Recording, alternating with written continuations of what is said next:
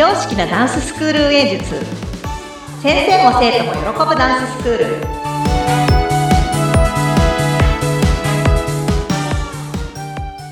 本気で踊り本気で学び本気で楽しむ幸せ製造工場ケンケンダンスファクトリーケンケンこと伊予田智子ですよろしくお願いしますインタビュアーの高野です。よろしくお願いします。お願いしますケンケンさん。いや、はいはい。もう年末ですね。そうですね。ねえ、今年はお休み結構長く取られたって聞いてたんですけども、何か計画あるんですか？そうですね。なんかクリスマスの曜日がちょっと割と今回ねなんか日日月みたいな感じなんで、ね。お休みはすごい長くなってはい。もう一応ねこういう時間しかやれるもうやれないんですけどその個人的な創作活動っていうのはこういう時間利用するんですね。ああ、ちょっと今日はそのあたりもね、ちょっとこうお話できたらなと思ってるんですけどはい。楽しみです。結構ねいろんなところから結構ヒントを引っ張り出してくるんですね。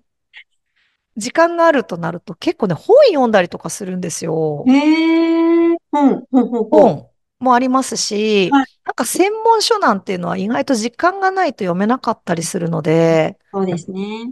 なんか結構こう、なんとなくテーマ決まってると、まあ、それに近しい本を読んだりとか、はい。まあ、そういうところから、意外とこう、参考にしたい映画だったりとか、過去の偉人のうん。その動画とか作品とか、うーんまあ、そういうのを読み漁ったり、こう動画で見たりとか、はいなん。かそういう、なんて言うんでしょう、こう、時間。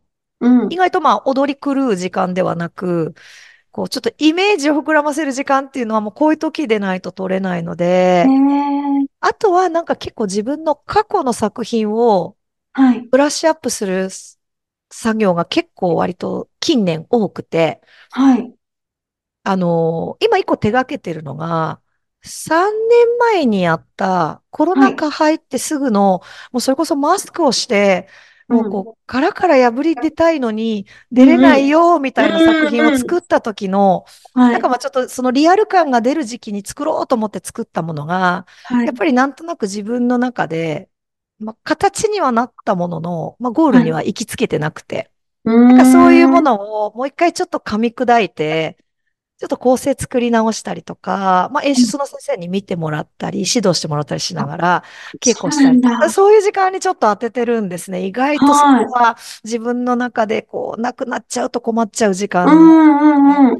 外と忙しくてもそういうところは取るようにしてるんですね。そうなんですね。うんへえ。あの、荒技って言えば荒技なんですけど、はい例えば濡れた地面を歩く感じとか、は水面を歩くとか、い。それは表現として。そして熱い鉄板の上を歩くとか。なんかそれって、こう、演技すると、はい。大根役者になるわけじゃないですか。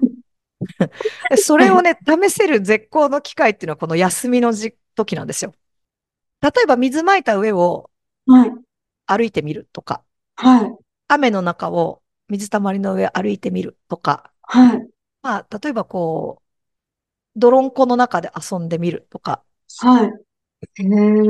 だけどさすがにやっぱりこう暑い上を歩くのに、まあバーベキューの火種の上を歩くっていうのはちょっと危険だなっていう感じはするんですけど、どういう暑がり方するのかのリアル感って、意外と実際やってみないとわかんなくて、へそえ。れ想像して動くと結構ね、あの、大根役者になるんですよ。そうなんですね。あの、どこうんかやっぱりこう離れちゃってるんでしょうね。気持ちというか、表現というか、なんか。か形作ろうとしちゃうところが、うんうんなんかね大根なんですよね。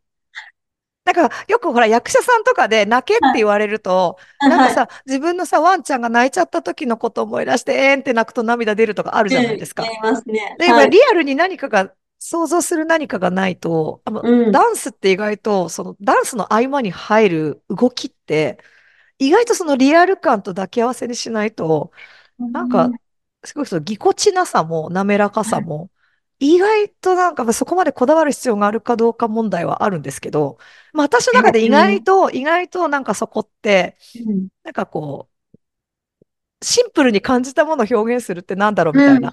なんかたまにはこう、綺麗に見せることを捨てるわけではないけど、綺麗さよりかリアル感みたいな。なんかそういう部分って欲しいのかなっていう。まあ自分の演出の先生がまあそういう考え方なので、はい。私もそこはなるべく、はい。まあ大根とか言われながら じゃあ、じゃあ、じゃあ大根じゃなくなるためにどうしたらいいのかって言ったら火の上歩くみたいな、まあ、そういう感じにはなっちゃうんうん。ですけど、うんなんかそういう時間ってなかなか日々の生活の中ええで、まあね、泥の上歩いたり、水の上歩はい。いたり、なんかもうちょっと一一歩、一歩間違えたら崖の。下に落ちる感じとか、縁を歩くみたいな。ええなんかこう、ええゆらゆら動くのではなく、その、恐怖感とも抱き合わせになると、やっぱ表情も変わってくるじゃないですか。うん、うん。だからそこ想像して動けるかどうかって ってマニアックですけど、でもそこって結構大事で、表現ってなってくると、かっうん。こよく形づけて踊るっていう感じとは、またちょっとまた枠外れた感じにはなってくるので、あそこっあ、て意外と実験的にやる、なんかそん、そんな時期だったりしまそうなす。んですね。そしてそれをちゃんとこう、溜め込んでストックしておく時間として大、使大。事ですね。でもね、意ええ外とね、忘れちゃうんですよね。あ、うん。意外と。忘れるっていうのはすごいうよくわかります。だん。いたい、だいたい痛みも忘れますからね、人間。あんなにそうなんです。痛いのに。そうなんですよ。そうなんです。私、しかも瞬間的に忘れるんで、意外と、こう、本当にね、こうね、引き出しのストックは多分、いっうん。ぱいあるはずなのに、はい。あれ、その引き出しがどこ行っちゃったかわかんない感じなんですよね。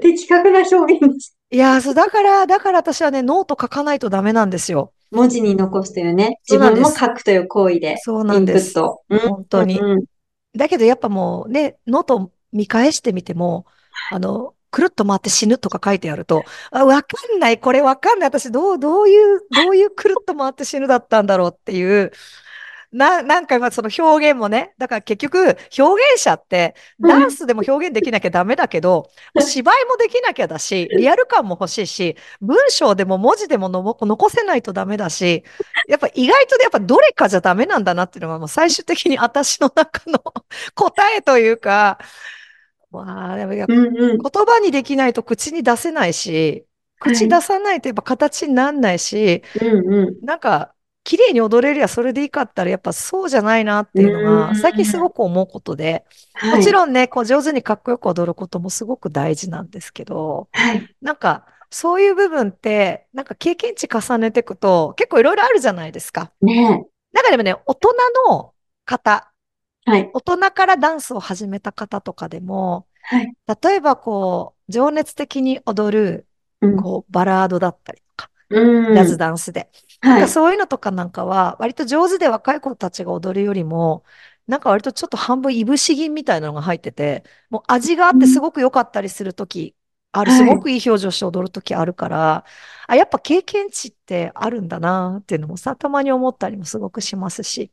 だから私は結構なんか普通にジャズダンスから入って、はい。まあ、基礎を固めながら、いろんな踊りをちょっとやってきて、うで、ここん。に来てなんか私がやりたいダンスってもしかしたら、まあ、ダンスの域というよりか、まあ、表現とか創作とか、コンテンポラリーとかそっちかもしれないってなってきたときに、うん。やっぱさ、いろいろなこう、今まで辿ってきた、こう、踊りが、うまいはい。感じでこう、引き出しから引き出されて、こう、うんうん。味として、エッセンスとして入ったらいいなとは思うんですけど、はい。なかなか形にならないというね。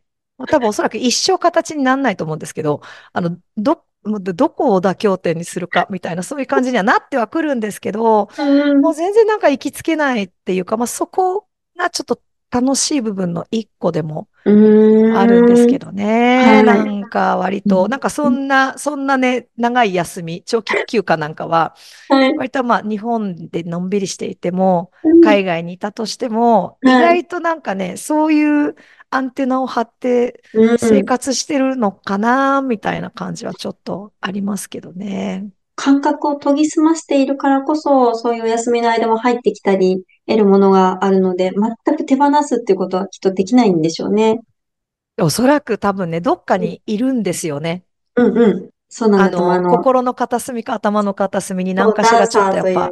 はい。残って生活してるから、やっぱ捨てきれない部分はうあるのかん。なうって思いん。ますね。あもうお風呂入っってですらなんかすごい あります。なんか、あの、iPad お風呂持ち込んで YouTube 見たりとかすごいしてるので、はい。意外へと、割え。と、なんかそういうところはあったりしますかね。なので、長い休みがあると、うん、余計にそういうもの、来年の、あの、抱負とかも立てつつも、うん。まあ、それに関した、まあ、選曲であったりとか、まあ、日々のクラへスの、え。なんかその準備、はい。レッスンの準備や作品の準備もするんですけども、まあ、ちょっと自分の個人的な活動もうん。少しそういうところにしたためつつ、うーん。なんか少し形になったりしたときに、まあ、はい。その映像クリエイターさんとか、なんはい。かそういう音楽の、あの、ね、こう編集の方だったり、音楽のクリエイターさんとかと、なんうんうん。か一緒にそういうディスカッションをしたりとかしながら、なんか今度また新しい作品、一個面白いの作ろっか、みたいな、うん。なんか期限付きのプロジェクトと、期はい。限のないちょっとお楽しみのプロジェクトと、う割とんうん。結構ね、2個ね、抱き合わせでね、走ったりしてて、へそうなんですよ。そうするとなんかえ。割とふっとなんか外からなんかはい。依頼があったりとか、はい。なんかその挑戦する機会があったりとかすると、うん。意外とそれはそれでちょっとストック出せたりとか、この前のやつちょっと続き作ってみよっかみたいな、へなんかそういうえ。場合もあったりとかしますし、うんなんかやっぱうん常にそういうものはちょっとこうしたためておくようにはうしてる感じで。すかね。意外とまあ、レッスンは休みでも有意義です、かなり。ね、そうなんですね。もう本当にご自身の吸収の時間、休みと吸収の時間みたいに使ってらっしゃる。ですね。そうですね。ね、その、そうですね。なんかまあ、料理したり、お掃除したり、家事してる時ぐらいですかね。うん。あの、何も、なんていう、そ、黙々とやれるものってそこぐらいじゃないですか。お掃除だけは、掃除だけはスイッチ入りますよね。ちょっとね、変なスイッチ。それをちょっと私初耳だったので、あの、想 特に。トイレ掃除、トイレ掃除。あれ、すごいスイッチ入るんですよ。あの、お風呂掃除とトイレ掃除は、はい。なんか知らないけど、あ、あの時間だけは多分その創作のスイッチ入んないですね。もうあれなんですか、磨くとか、ふみたいなとそう、多こに分一心不なんかね、乱に。そうなんでしょうね。なんかね、自分の心の中を見てる気にでもなるんでしょうかね。いやいやいやいや、やばい、くすんでるぞ、これ、みたいな。でもあの、熱中タイプだから、きっと、もうこれ綺麗にする、みたいに思うと、やっちゃうんでしょうね。なんかもうそれだけを見て、でもそうかもしれなうん。いですね。う、洗濯物畳んでるときはちょっといろいろ違うこと考えますけどね。あ、だってあれほら、変な話、ぼーっとしてても手動くじゃないですか。洗あ、まあ確かに、ね。確かに、なんとなく。手元見てなくてもできちゃうそう時あるじゃないですか。そうなんで形こうね、みた。いな。やっぱその、磨くは見ちゃうんでしょうね。い。やー、でも本当に、あ、まあ、み、磨くはあれですもんね。掃除するレベルじゃないですもんね。さらに磨きかけないといけないので。何の話してんだっていうね。で、ほら、あれは年末大掃除じゃないですか。ね、そんな時期。なんですけどね、あの、私今年もう本当大掃除2ヶ月かかってるんで、ええ、えあの、全然もう部屋が掃除できなくて、もう自分の心の状態がまさに現れてるその期間っていうのは、本当にもうね、革命起きてるぐらいもう部屋散らかってて、もう全然2ヶ月ぐらい片付けできなかったんですよ。やっぱこの充実したその年末年始、こんなね、アンテナ張ってね、いろんなものを吸収する時間に使えるって、え、はい。もう本当に、あの、大掃除が終わってるっていう条件付きなんですよ。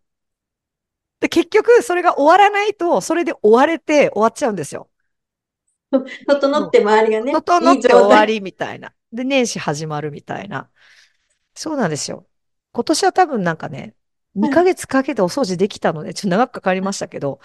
でもね、これからはもうね、どうやって過ごそうかなぐらいですよ、本当に。うんうんうん。いやいや、よかったです。あの、ちゃんと掃除もやっていただいて、で、しっはい。かり自分のね、インプット、アウトプットにもなる学びと吸収の時間を取れてるといあ、うそう、本当に、なんか。今年はね、すごく楽しみな感じなんです。うんこれでもう、うんうん。なんか時間できたからってちょっと海外行っちゃおうかなって言っても、帰ってきてから大変で、こんなしわ寄せ来るかみたいな。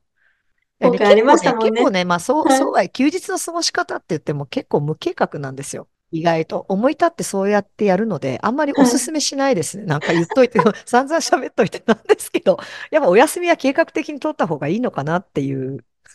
そうかもしれない。あの、周りも意うん。外と大変なことになりますね。ご自身も帰ってきたあ、からまあ大変なん確かに。でしょうけど、周りがあの人。今どこにいるのみたいな。かまた、いつかの、いつかのあの、逃逃亡した時の感じになっちゃうと、それも困るので、まあ、なるべく周りにちょっとこう、迷惑がかけない方向でいければなとは思ってるんですけど。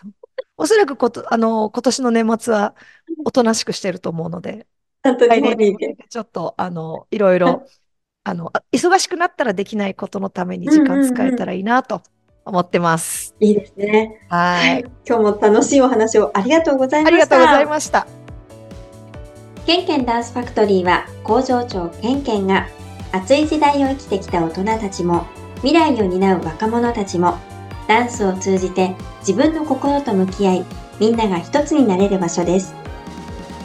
ケンケンダンスファクトリーの詳しい内容は概要欄をご覧ください。それではまた次回お会いしましょう。